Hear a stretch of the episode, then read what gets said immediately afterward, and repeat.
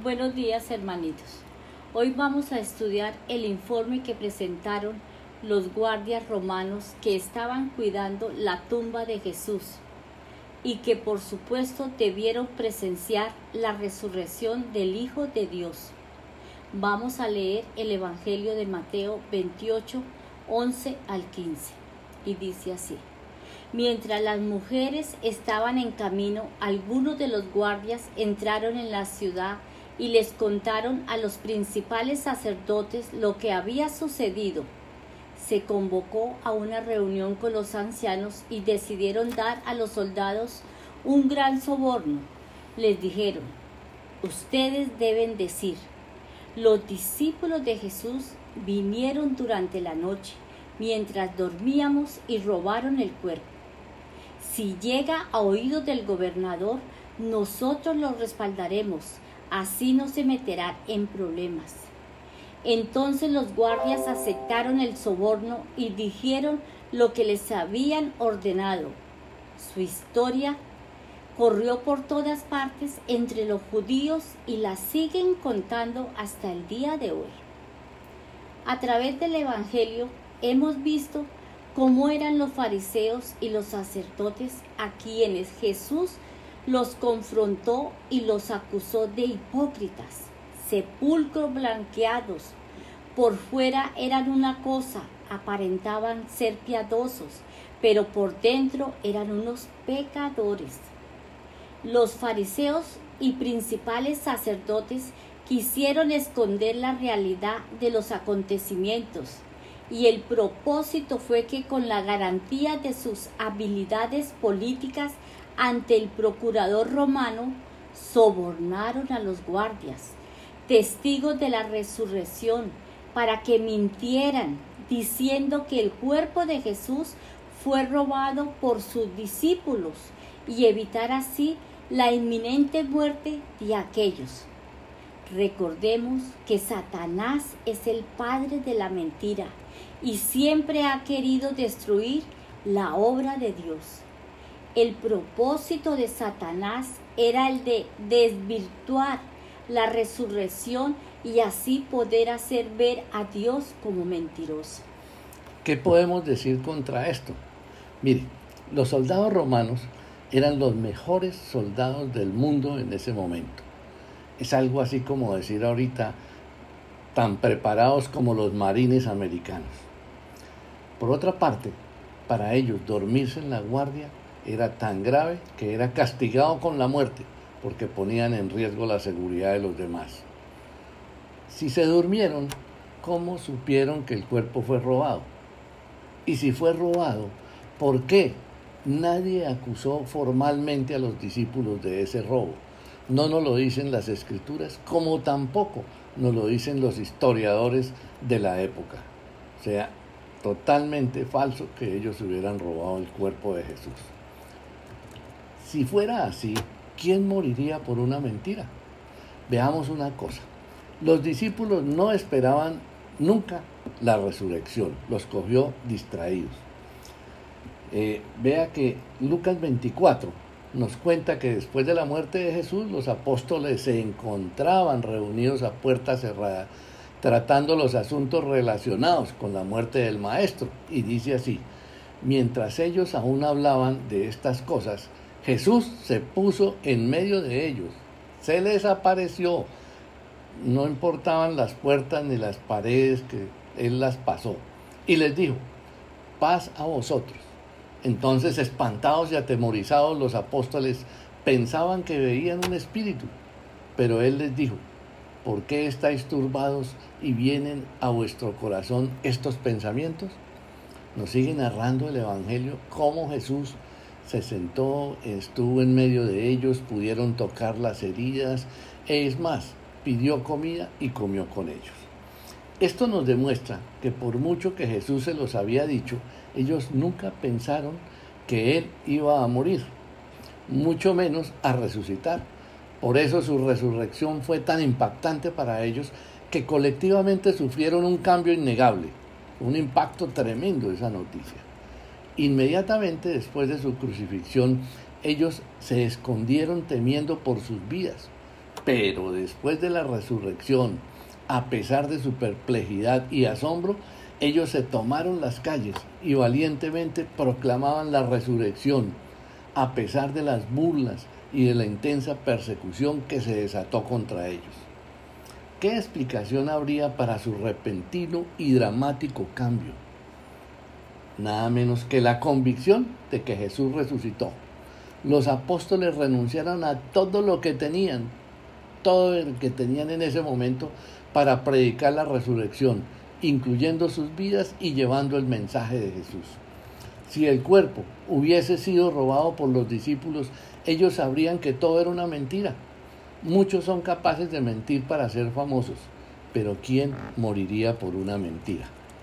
Exactamente, ¿quién muere por una mentira? Veamos cómo murieron los discípulos de Jesús, todos trágicos, dolorosos. Pedro fue crucificado y boca abajo. Andrés murió crucificado.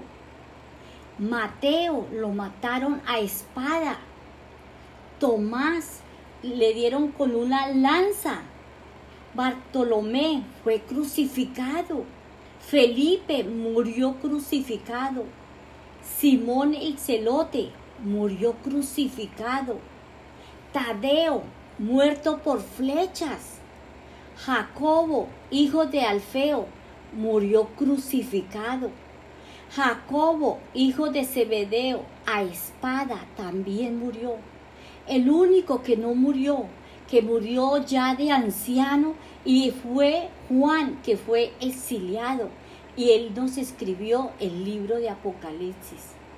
También murió Santiago, su hermano, y fue muerto apedreado. Ah, también quisiera recordar que aparte de Santiago también murió apedreado Esteban, ese joven que fue el primer mártir de la iglesia. ¿Por qué se iba a dejar apedrear que era una muerte tan dolorosa? Podríamos decir que muchos han muerto por mentiras, pero ¿quién moriría por una mentira sabiendo que es mentira? Si este fuera el caso, ellos habrían sabido que la resurrección era un fraude por lo tanto, ellos no hubieran estado tan gustosos de sufrir y morir por ello. Todos los que profesaron ser testigos oculares habrían estado conscientes de que ellos realmente no habrían visto a Cristo y por lo tanto habrían mentido. Con tantos conspiradores, seguramente alguno de ellos hubiera, hubiese confesado, sino para detener su propio sufrimiento, al menos para terminar el sufrimiento de sus amigos y sus familiares un estudioso de la palabra, teólogo británico llamado Michael Green, quien escribió varios libros sobre la resurrección y hablando de este impacto dijo, fue la creencia que convirtió a los apóstoles de Jesús en valientes testigos y mártires de la iglesia primitiva. Esta es la creencia que separó a los seguidores de Jesús de los judíos y los convirtió en la comunidad de la resurrección. Tú los puedes meter en la cárcel, azotarlos, matarlos, pero no podrías hacerlos negar a su convicción que en el tercer día Él resucitó.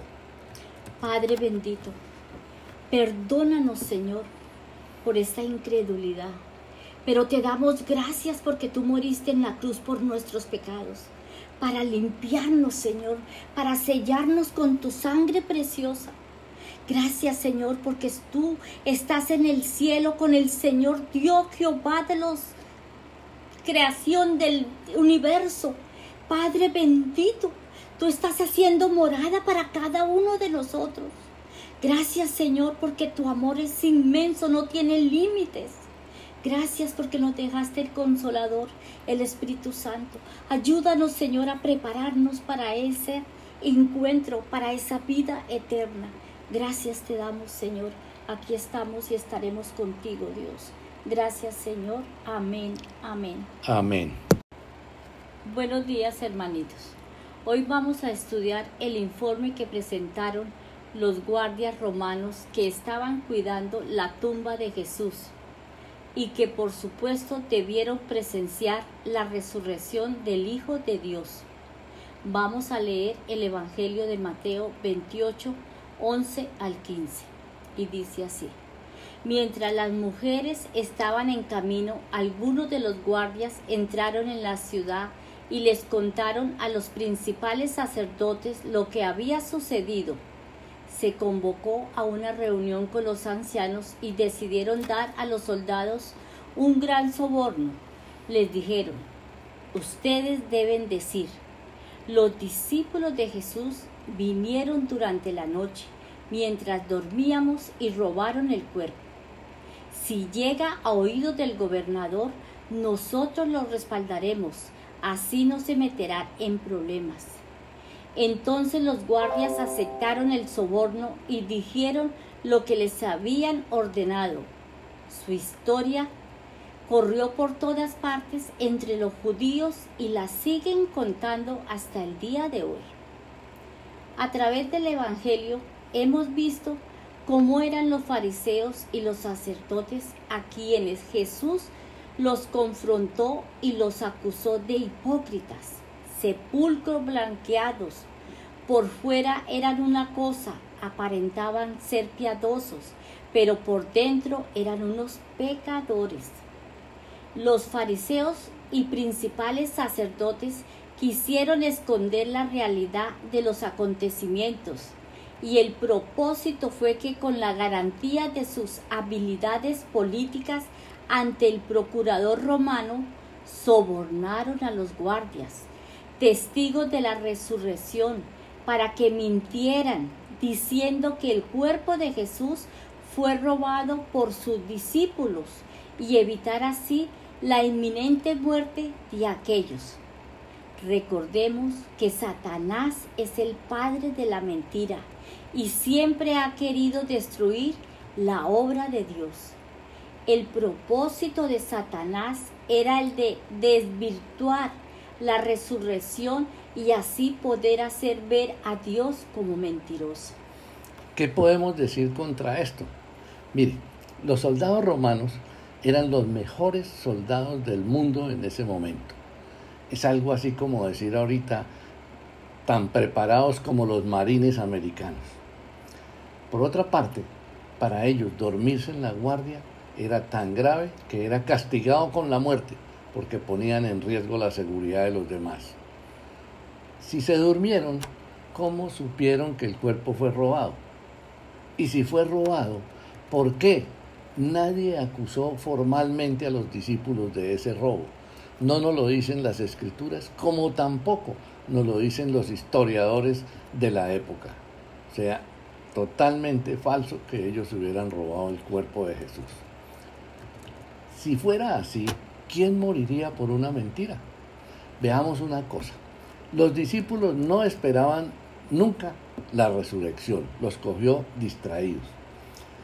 Eh, vea que Lucas 24 nos cuenta que después de la muerte de Jesús los apóstoles se encontraban reunidos a puerta cerrada tratando los asuntos relacionados con la muerte del maestro. Y dice así, mientras ellos aún hablaban de estas cosas, Jesús se puso en medio de ellos, se les apareció, no importaban las puertas ni las paredes que él las pasó, y les dijo, paz a vosotros. Entonces, espantados y atemorizados, los apóstoles pensaban que veían un espíritu, pero él les dijo, ¿por qué estáis turbados y vienen a vuestro corazón estos pensamientos?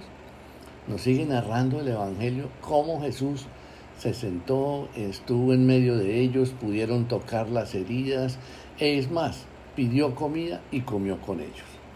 Esto nos demuestra que por mucho que Jesús se los había dicho, ellos nunca pensaron que Él iba a morir, mucho menos a resucitar. Por eso su resurrección fue tan impactante para ellos que colectivamente sufrieron un cambio innegable, un impacto tremendo esa noticia. Inmediatamente después de su crucifixión, ellos se escondieron temiendo por sus vidas, pero después de la resurrección, a pesar de su perplejidad y asombro, ellos se tomaron las calles y valientemente proclamaban la resurrección, a pesar de las burlas y de la intensa persecución que se desató contra ellos. ¿Qué explicación habría para su repentino y dramático cambio?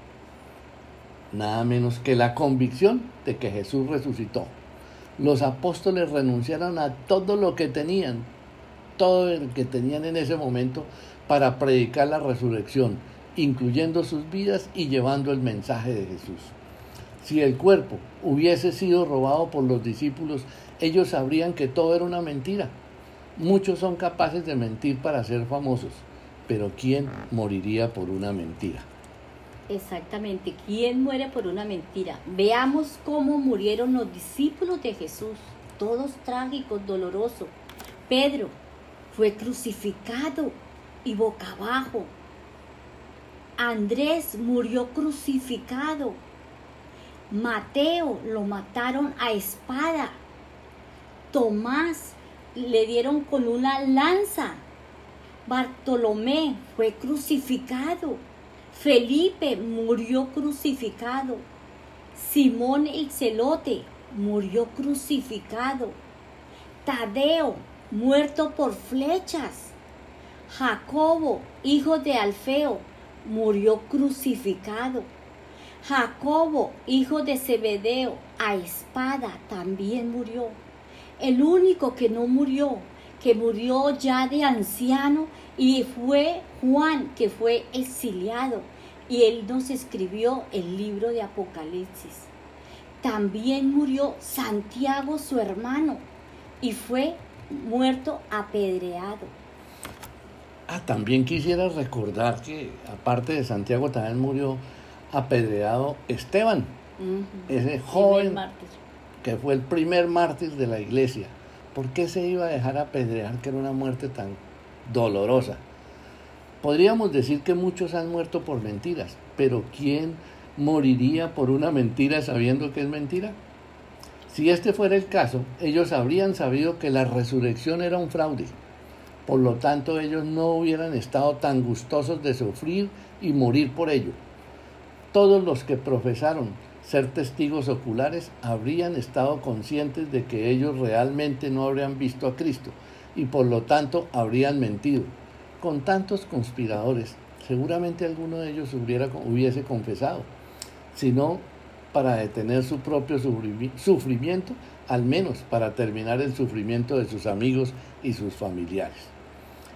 Un estudioso de la palabra, teólogo británico llamado Michael Green, quien escribió varios libros sobre la resurrección y hablando de este impacto dijo, fue la creencia que convirtió a los apóstoles de Jesús en valientes testigos y mártires de la iglesia primitiva. Esta es la creencia que separó a los seguidores de Jesús de los judíos y los convirtió en la comunidad de la resurrección. Tú los puedes meter en la cárcel, azotarlos, matarlos, pero no podrías hacerlos negar a su convicción que en el tercer día Él resucitó. Padre bendito, perdónanos Señor por esta incredulidad. Pero te damos gracias porque tú moriste en la cruz por nuestros pecados, para limpiarnos, Señor, para sellarnos con tu sangre preciosa. Gracias, Señor, porque tú estás en el cielo con el Señor Dios Jehová de los creación del universo. Padre bendito, tú estás haciendo morada para cada uno de nosotros. Gracias Señor porque tu amor es inmenso, no tiene límites. Gracias porque nos dejaste el consolador, el Espíritu Santo. Ayúdanos Señor a prepararnos para ese encuentro, para esa vida eterna. Gracias te damos Señor. Aquí estamos y estaremos contigo Dios. Gracias Señor. Amén. Amén. Amén. Buenos días hermanitos. Hoy vamos a estudiar el informe que presentaron los guardias romanos que estaban cuidando la tumba de Jesús y que por supuesto debieron presenciar la resurrección del Hijo de Dios. Vamos a leer el Evangelio de Mateo 28, 11 al 15. Y dice así. Mientras las mujeres estaban en camino, algunos de los guardias entraron en la ciudad y les contaron a los principales sacerdotes lo que había sucedido se convocó a una reunión con los ancianos y decidieron dar a los soldados un gran soborno. Les dijeron, ustedes deben decir, los discípulos de Jesús vinieron durante la noche, mientras dormíamos y robaron el cuerpo. Si llega a oídos del gobernador, nosotros lo respaldaremos, así no se meterá en problemas. Entonces los guardias aceptaron el soborno y dijeron lo que les habían ordenado. Su historia corrió por todas partes entre los judíos y la siguen contando hasta el día de hoy. A través del Evangelio hemos visto cómo eran los fariseos y los sacerdotes a quienes Jesús los confrontó y los acusó de hipócritas, sepulcros blanqueados. Por fuera eran una cosa, aparentaban ser piadosos, pero por dentro eran unos pecadores. Los fariseos y principales sacerdotes quisieron esconder la realidad de los acontecimientos y el propósito fue que con la garantía de sus habilidades políticas ante el procurador romano sobornaron a los guardias, testigos de la resurrección, para que mintieran diciendo que el cuerpo de Jesús fue robado por sus discípulos y evitar así la inminente muerte de aquellos. Recordemos que Satanás es el padre de la mentira y siempre ha querido destruir la obra de Dios. El propósito de Satanás era el de desvirtuar la resurrección y así poder hacer ver a Dios como mentiroso. ¿Qué podemos decir contra esto? Mire, los soldados romanos eran los mejores soldados del mundo en ese momento. Es algo así como decir ahorita, tan preparados como los marines americanos. Por otra parte, para ellos dormirse en la guardia era tan grave que era castigado con la muerte porque ponían en riesgo la seguridad de los demás. Si se durmieron, ¿cómo supieron que el cuerpo fue robado? Y si fue robado, ¿por qué Nadie acusó formalmente a los discípulos de ese robo. No nos lo dicen las escrituras, como tampoco nos lo dicen los historiadores de la época. O sea, totalmente falso que ellos hubieran robado el cuerpo de Jesús. Si fuera así, ¿quién moriría por una mentira? Veamos una cosa. Los discípulos no esperaban nunca la resurrección, los cogió distraídos. Eh, vea que Lucas 24 nos cuenta que después de la muerte de Jesús los apóstoles se encontraban reunidos a puerta cerrada tratando los asuntos relacionados con la muerte del maestro. Y dice así, mientras ellos aún hablaban de estas cosas, Jesús se puso en medio de ellos, se les apareció, no importaban las puertas ni las paredes que él las pasó, y les dijo, paz a vosotros. Entonces, espantados y atemorizados, los apóstoles pensaban que veían un espíritu, pero él les dijo, ¿por qué estáis turbados y vienen a vuestro corazón estos pensamientos? Nos sigue narrando el Evangelio cómo Jesús se sentó, estuvo en medio de ellos, pudieron tocar las heridas, es más, pidió comida y comió con ellos. Esto nos demuestra que por mucho que Jesús se los había dicho, ellos nunca pensaron que Él iba a morir, mucho menos a resucitar. Por eso su resurrección fue tan impactante para ellos que colectivamente sufrieron un cambio innegable, un impacto tremendo esa noticia. Inmediatamente después de su crucifixión, ellos se escondieron temiendo por sus vidas. Pero después de la resurrección, a pesar de su perplejidad y asombro, ellos se tomaron las calles y valientemente proclamaban la resurrección, a pesar de las burlas y de la intensa persecución que se desató contra ellos. ¿Qué explicación habría para su repentino y dramático cambio? Nada menos que la convicción de que Jesús resucitó. Los apóstoles renunciaron a todo lo que tenían, todo lo que tenían en ese momento para predicar la resurrección, incluyendo sus vidas y llevando el mensaje de Jesús. Si el cuerpo hubiese sido robado por los discípulos, ellos sabrían que todo era una mentira. Muchos son capaces de mentir para ser famosos, pero ¿quién moriría por una mentira? Exactamente, ¿quién muere por una mentira? Veamos cómo murieron los discípulos de Jesús, todos trágicos, dolorosos. Pedro fue crucificado y boca abajo. Andrés murió crucificado. Mateo lo mataron a espada. Tomás le dieron con una lanza. Bartolomé fue crucificado. Felipe murió crucificado. Simón el celote murió crucificado. Tadeo muerto por flechas. Jacobo, hijo de Alfeo, murió crucificado. Jacobo, hijo de Zebedeo, a espada también murió. El único que no murió, que murió ya de anciano, y fue Juan, que fue exiliado, y él nos escribió el libro de Apocalipsis. También murió Santiago, su hermano, y fue muerto apedreado. Ah, también quisiera recordar que aparte de Santiago también murió apedreado Esteban, ese joven que fue el primer mártir de la iglesia. ¿Por qué se iba a dejar apedrear que era una muerte tan dolorosa?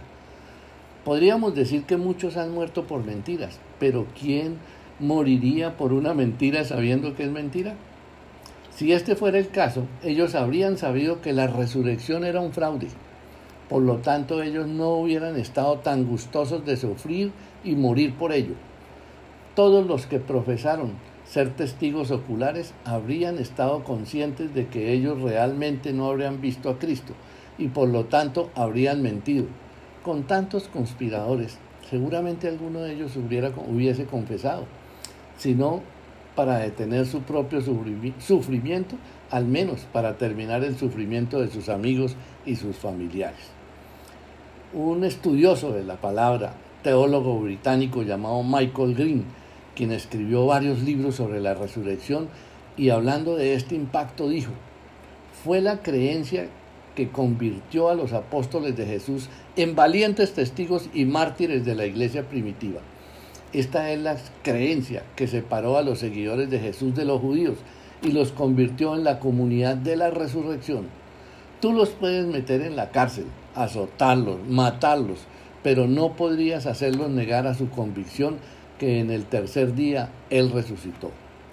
Padre bendito, perdónanos Señor por esta incredulidad, pero te damos gracias porque tú moriste en la cruz por nuestros pecados, para limpiarnos Señor, para sellarnos con tu sangre preciosa.